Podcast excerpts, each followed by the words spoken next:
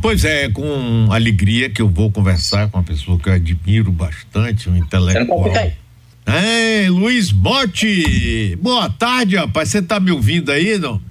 Tô lhe ouvindo é, baixo. Se puder aumentar o retorno, agradeço. Rapaz, é sacanagem do pessoal aqui que fica me boicotando, botando eu pra gritar, Bote. Não é, não é homofobia, não, né? Você tá bem? Eu tô bem, eu tô admirado como você tá tão bem conservado, igual eu. Parece que somos da mesma idade. Não, eu acho que eu sou mais jovem que você, viu? Eu tenho 77. Eu tenho 79, chegando no 8.0.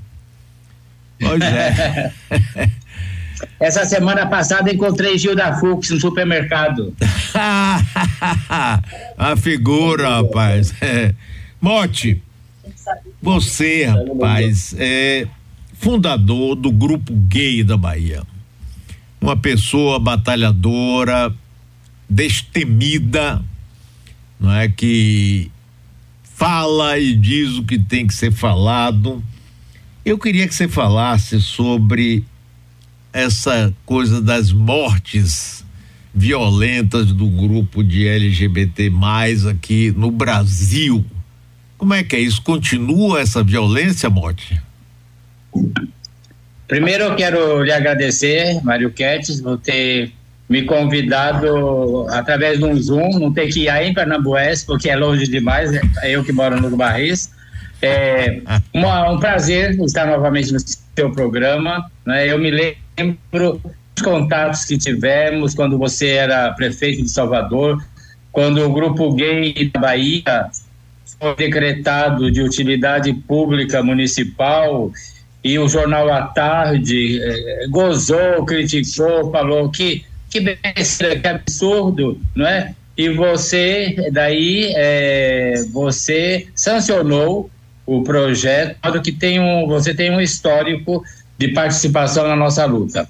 E apesar de muita coisa ter melhorado nos últimos anos, por exemplo, né? O, pre, o governador do, do Rio Grande do Sul, um estado tão machista, assumidamente gay com seu marido, ambos maridos, né? E outra vitória importante é o, o, o Supremo Tribunal Federal, STF, ter equiparado a homofobia ao crime de racismo. Enquanto que antigamente o crime era ser gay, ser homossexual, hoje o crime é, é discriminar.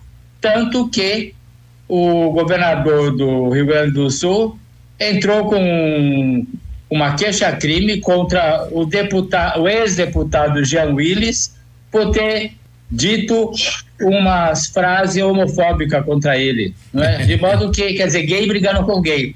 É, de modo que houve progresso, mas infelizmente o Brasil continua sendo o campeão mundial de mortes violentas contra LGBT.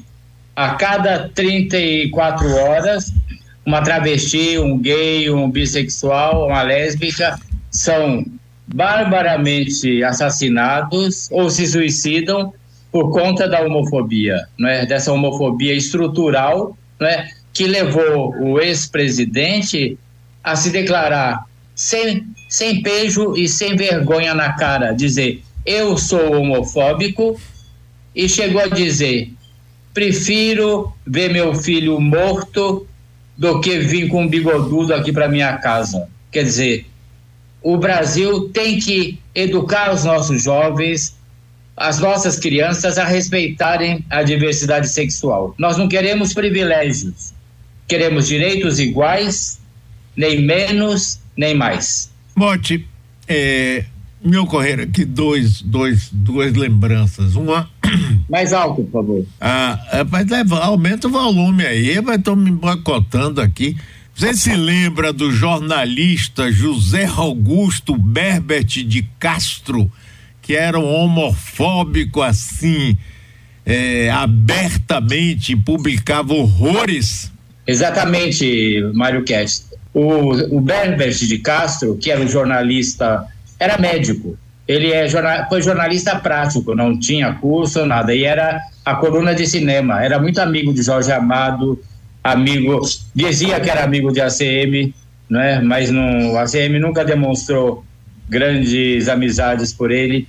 Esse indivíduo foi o jornalista mais homofóbico do Brasil. Ele chegou a publicar em, em 1985 essa frase: mantenha Salvador limpa, mate uma bicha todo dia. Hoje, por muitíssimo menos, né, qualquer pessoa que fala qualquer coisa mínima contra um negro, contra uma mulher, contra um LGBT, logo já é processado, né, logo já é, tem um processo contra. Naquela época, ele publicou: Salvador não merece esse travesti repelente, Luiz Motti, deve ser expulso da cidade. Pois bem, a tarde recebeu dezenas de cartas dos, de vários reitores da UFBA, de, do chefe do departamento de antropologia, ao qual eu pertencia, de vários intelectuais e artistas do Brasil protestando contra a homofobia, não é? Mas não, não se corrigiram, né?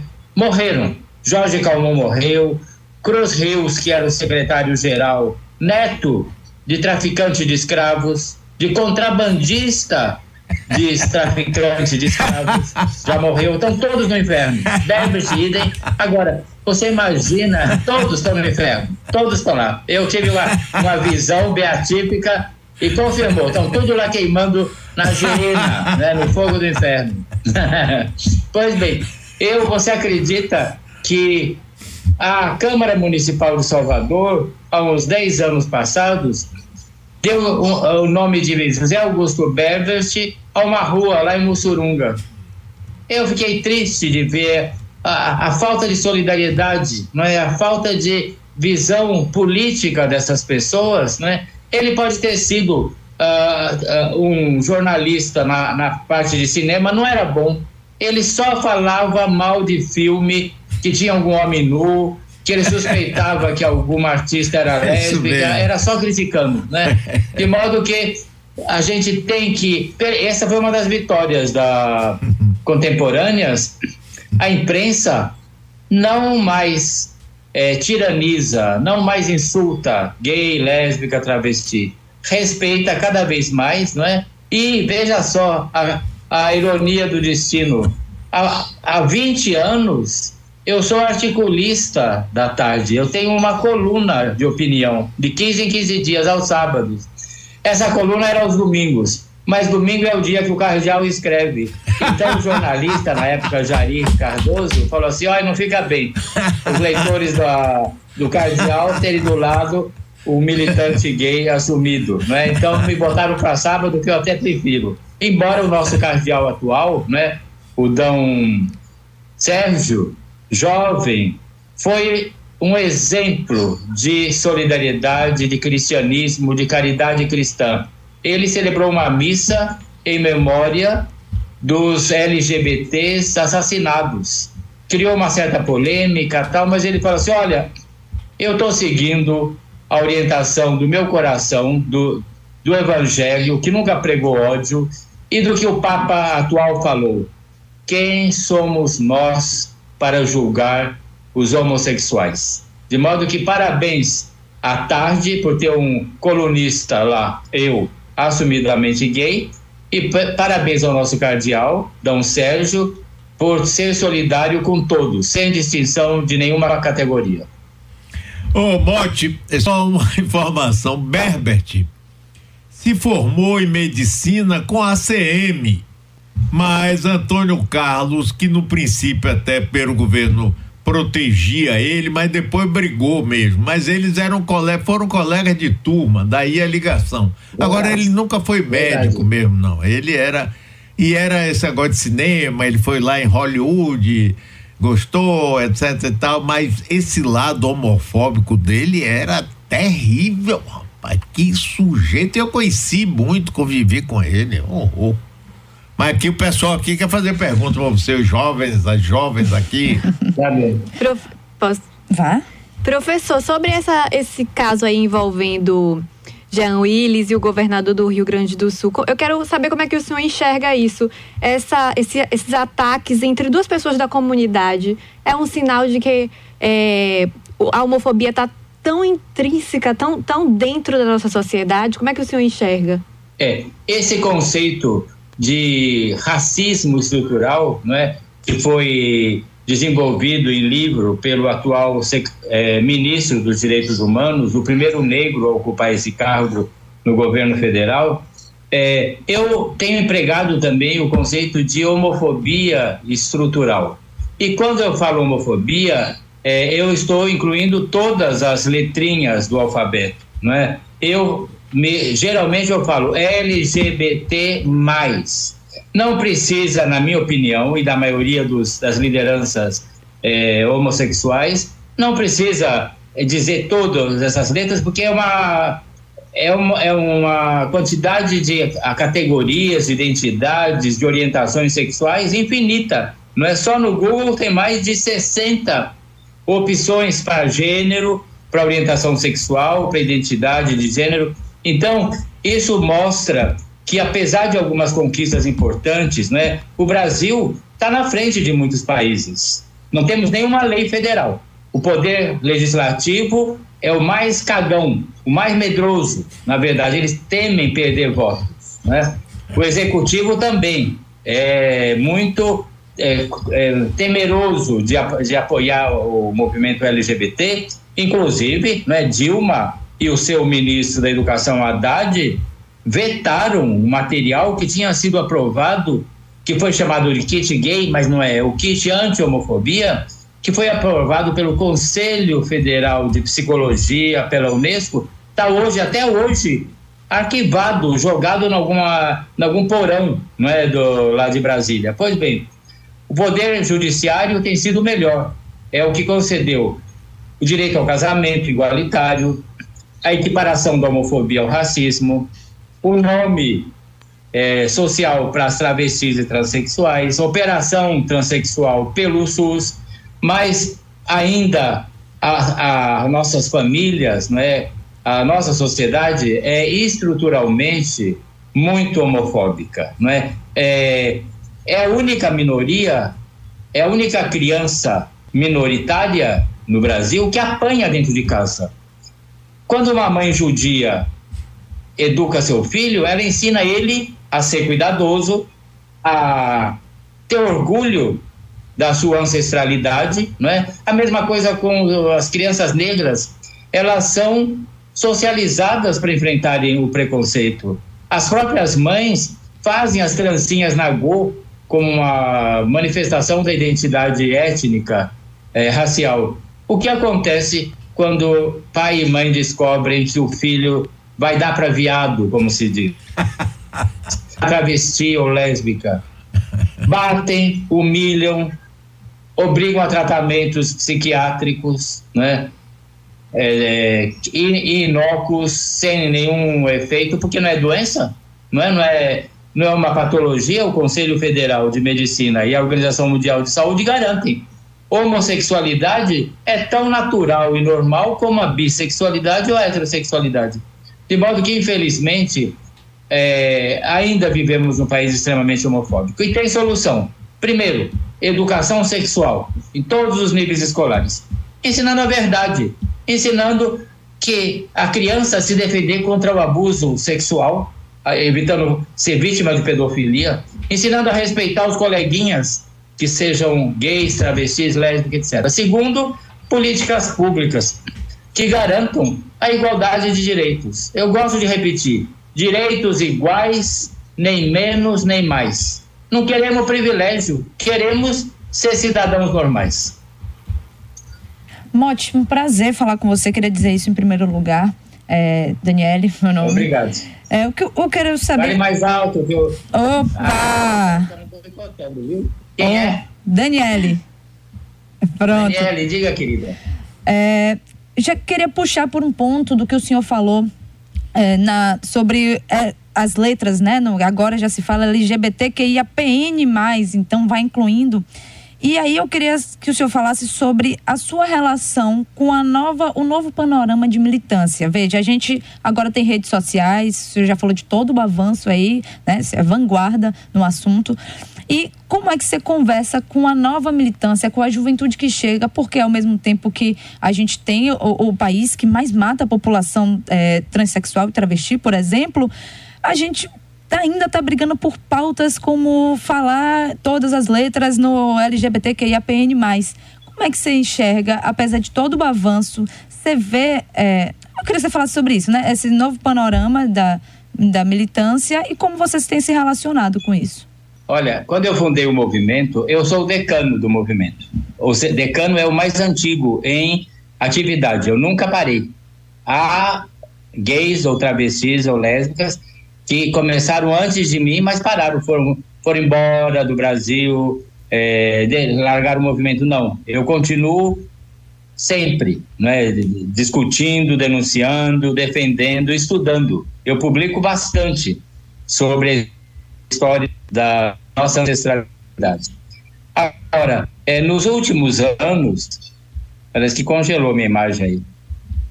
Bom, nos últimos anos, né, é, houve um grande é, surgimento de novas entidades. Por exemplo, homens trans, que antigamente eram lésbicas, ou então sapatão, ou então mulher macho, agora não.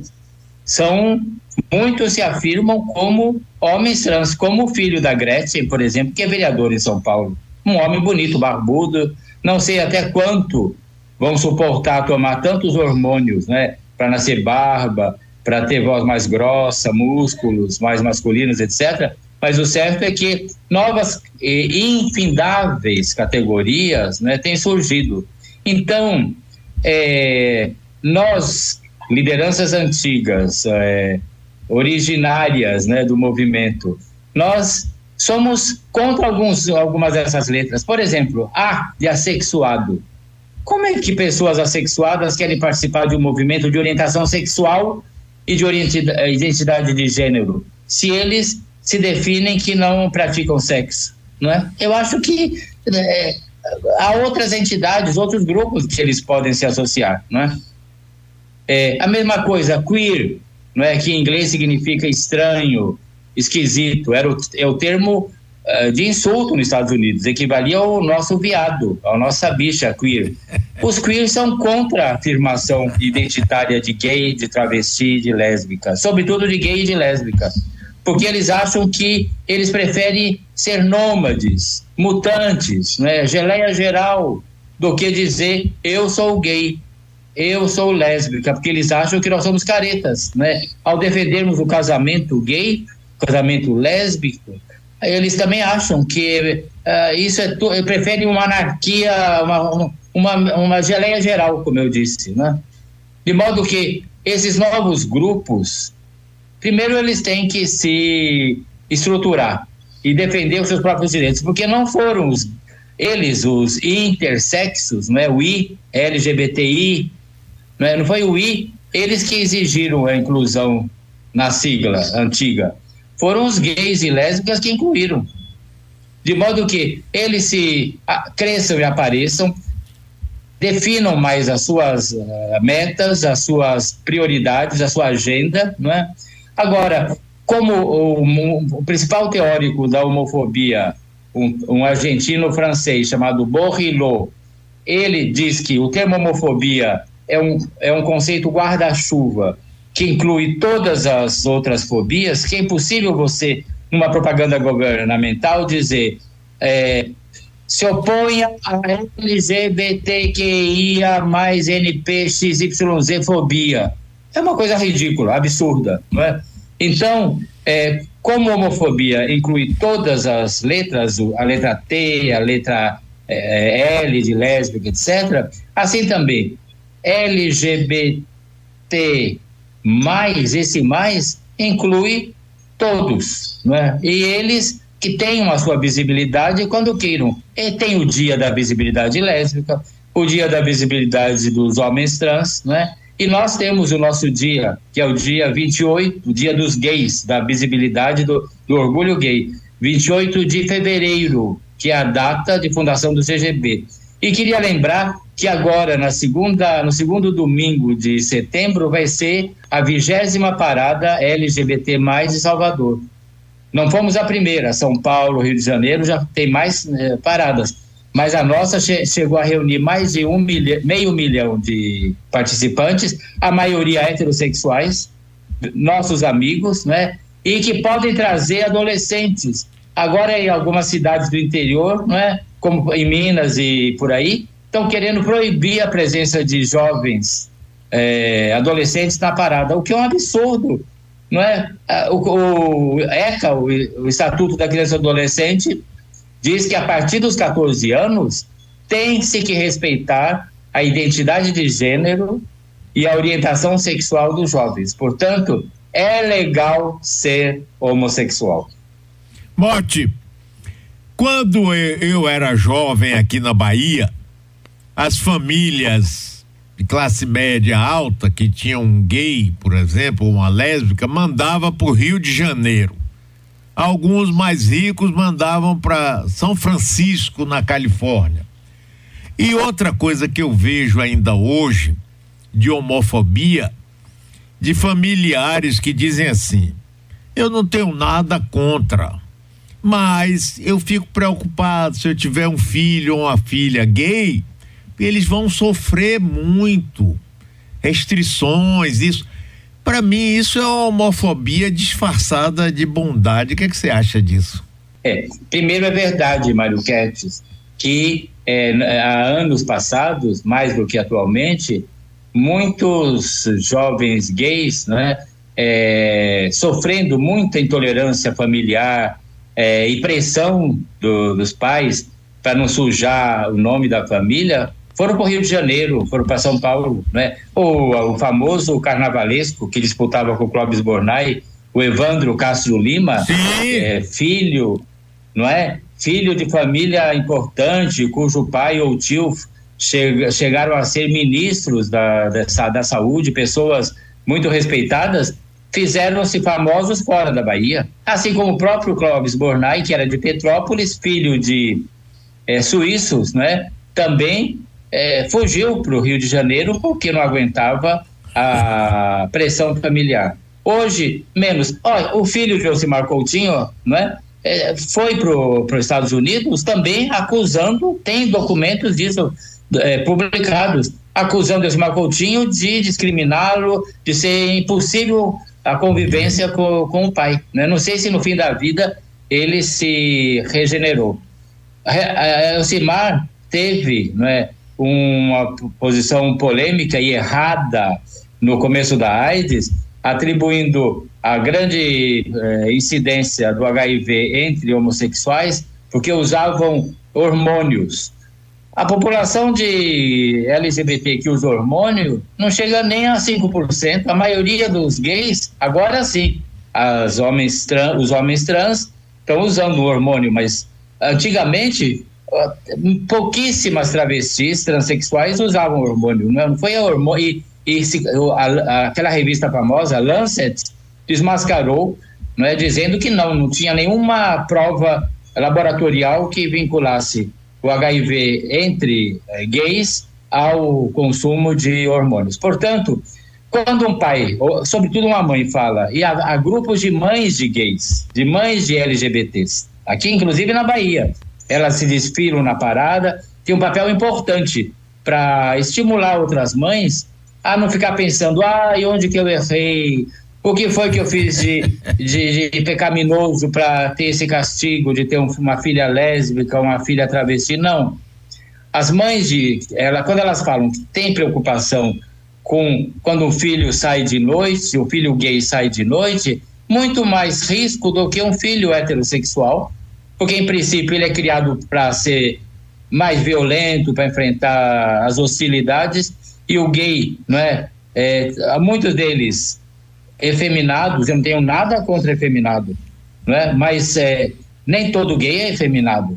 Clodovil era, é uma exceção, na verdade.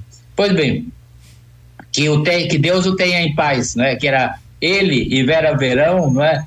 Duas, uh, dois VIPs de televisão que não colaboraram muito com a cidadania LGBT. Eles eram contra paradas gays, contra o casamento gay, não é? Agora estão inventando, não é? é querendo canonizar Vera Verão. Ela é, foi uma pessoa totalmente machista, misógina, homofóbica. Um dia na televisão, estava discutindo, eu falei, cala a boca, sua bicha burra. Ela falou, que, sua, seu viado barbudo? Se eu levantar na rua, vou lhe dar muito tapa na cara. Falou assim para mim. Ainda bem que ela foi antes que eu. é, de modo que eu, é, Mário, eu até entendo e não critico as mães que se preocupam com os, com, a, com os filhos gays, dizendo eu tenho medo do futuro, não é? Porque infelizmente a esperança de vida de uma travesti é mais baixa do que a das mulheres em comum. Elas são muito mais assassinadas. O risco de uma travesti ser assassinada é, muito, é enormemente maior, mais de 30% a mais do que uma mulher e mesmo do que um gay. Assim, a mesma coisa o suicídio. 8% a mais de chance de um jovem gay, travesti ou lésbica se matar do que um heterossexual. De modo que o importante é que uh, na internet tem um texto do Grupo Gay da Bahia dizendo gay vivo não dorme com inimigo. No Google encontra, é facílimo. Lá a gente dá as dicas, como não ser a próxima vítima. Não levar desconhecidos para casa, não é, prometer é, mundos e fundos para o rapaz, sobretudo se é rapaz de programa, se você não tem condição de cumprir discutir antes de ir para a cama o, qual vai ser a transa, o que que vão fazer, o que ele não quer fazer, de modo que isso evita. Então, olhe no Google. Gay vivo não dorme com o inimigo. Não seja a próxima vítima. Mote, muitíssimo obrigado. Eu ótimo conversar com você. Um grande abraço e parabéns aí pela sua existência e pela sua luta. Muito obrigado. Eu adorei lhe ver bonitão, como sempre. Você está. É, somos da, da, mesma geração e você está muito bem conservado. Parabéns, seja muito feliz. E me chame sempre, não é? Quando quiser, eu estou sempre à disposição. Eu sou, eu sou sempre divertido, não é? um abraço e um beijo. Para você é, também, segundo um beijo. domingo de setembro, parada gay às, às, à tarde no Campo Grande. Dia 10 de setembro. Valeu, Mote.